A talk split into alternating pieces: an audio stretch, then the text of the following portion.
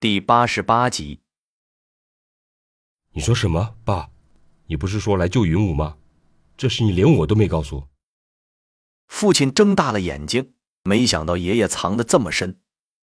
那九爪龙图本就是我和父亲在第一个墓时拓印出来的，爷爷找到了准确的位置，应该第一个就跟我们俩说的。可是爷爷没有，这也就证明我前面怀疑的都没错。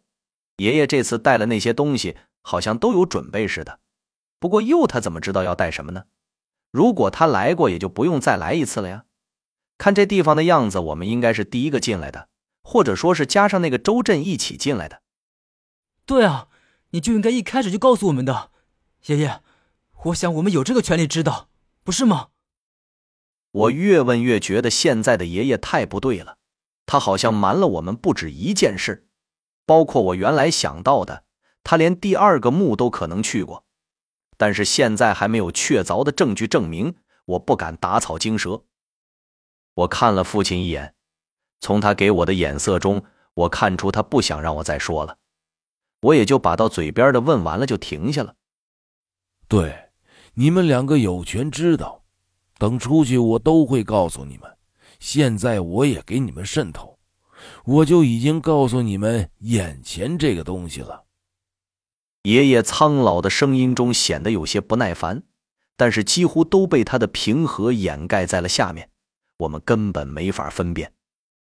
就在我和父亲满是疑问的注视中，爷爷顿了顿，又说道。其实我从你们打第二个墓出来之后，我就一直在四处联系道上的人来查这方面的资料。就在临近云武放假一天的中午，我又不经意间找到了这个墓的位置，也就是九爪龙图中的其中一个爪所按的位置。很快，这道上的朋友也来了信，他们找到了有关大墓群的资料，但只是一点点而已。甚至可以说得上是微不足道。现在仅存于世的古代野书杂记越来越少，找到这些就不错了。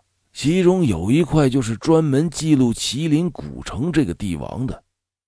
听他们说，这个帝王很奇怪，他几十年如一日的过，甚至没有变老的迹象，反而越来越年轻。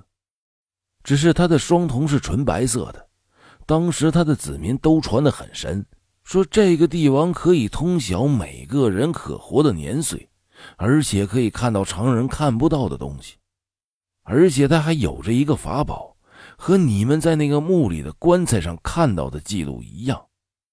那个法宝书上说叫冠冕阴阳，这个镜子被记载的神乎其神，凡是被他照过的东西都可以复制出来。与其相同的物品，但是性质也会随机的改变。说到这里，爷爷又看了看那个棺材，他的话语好像因为那个玉棺而停止的。我听完，倒吸了口气后，稍稍调整了下思绪，又问道：“性质，随机的性质，真的什么都可以复制？这世界上怎么会有如此逆天而行的东西呢？”我还是不敢相信。因为古代人本来就喜欢把一些很普通的事件传的神奇化。是啊，什么都可以。性质，那我举个例子说吧。如果是复制个人，他的性格是内向，有可能复制出来的就是外向。要是一个物品，比如说碗，本来很脆，落地即碎，复制出来的就可能很坚硬。就是这样。不过后来，这个帝王跟自己的手下说自己年岁已尽，过了几天之后便不知踪迹了，而且是带着那个镜子离开的。他这么一离开，那个国家后来可能没过多久也就灭亡了，毕竟是属于那种隔离于世的国家，他们所有的来源都是靠那面镜子，所以说镜子一消失，那个国家不会存在在世上多久的。爷爷说完后，又一次向我笑了一下，把右手伸到离我不远的地方，又道：“云武，把吴借爷爷用一下。”啊，爷爷，你要开棺？我把吴给了他。开棺？爸，你是说要在那些孩子面前开棺？这也未免太光明正大了吧？父亲踩过已经硬化铺在地上的太岁上面，走到了爷爷身旁，像是在争取意见。我也感觉不对，我想自己的爷爷今天确实有点反常。第一是拿大孙子的血来克制太岁，这个如果往回想想，我也就不计较了。毕竟是我自己选择的这条路，流血这种事必不可少，所以我没太在意。但是这第二嘛，就太不像爷爷风格了。原来的爷爷心思紧密，考虑周全，一般都是三思而后行的。如果这几个家伙要是大嘴巴，出去一说，周云武的爷爷在救他们三个的过程中碰到了个玉棺，然后给开开了。是个人第一个想到就是开棺，这个人想看看里面有什么宝贝，这不也就是间接的道吗？说好听了，那叫顺手一摸。但说白了就是盗，这个年代你解释也不会有人听的。可看爷爷的样子，并没有停下的打算。再看岸那边的曾哲他们，好像也看到了我爷仨的动作，纷纷都走到了岸边，好奇的努力向我们这边张望着。云武，找到出口了没有？你们在那边干什么呢？那棺材里面有啥呀？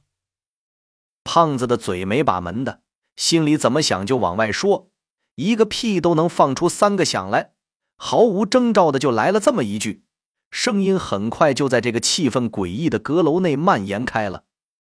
呃，没干嘛，这个棺材下面好像有个机关，有可能是连接出口的机关。我父亲和爷爷正在这研究呢，你们再等会儿，在那边休息休息，应该马上就好了。我也不知道该怎么说，只能生搬硬套的给爷爷打掩护，看他的样子根本没有收手的打算。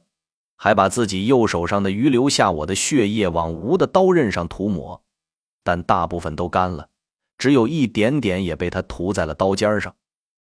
我不知道他什么用意，因为我经历的本来就少，知道的也不多，只能继续往下看。只看爷爷把一切不慌不忙的弄完以后，把吴重新转到右手上，左手扶住玉棺，手掌把在棺盖与棺身链接的地方。他又将吴的刀剑缓缓插进那条不易察觉的缝隙中，随着刀身的没入，只听一声拉长的尖叫声从玉棺本身中窜了出来，我让这突然的吓了一跳。那声音类似女人嗓子喊破了的叫声，刺耳异常，声音大的一圈一圈的向阁楼顶部回荡上去。等我把目光转向玉棺的时候，我整个人顿时就僵住了。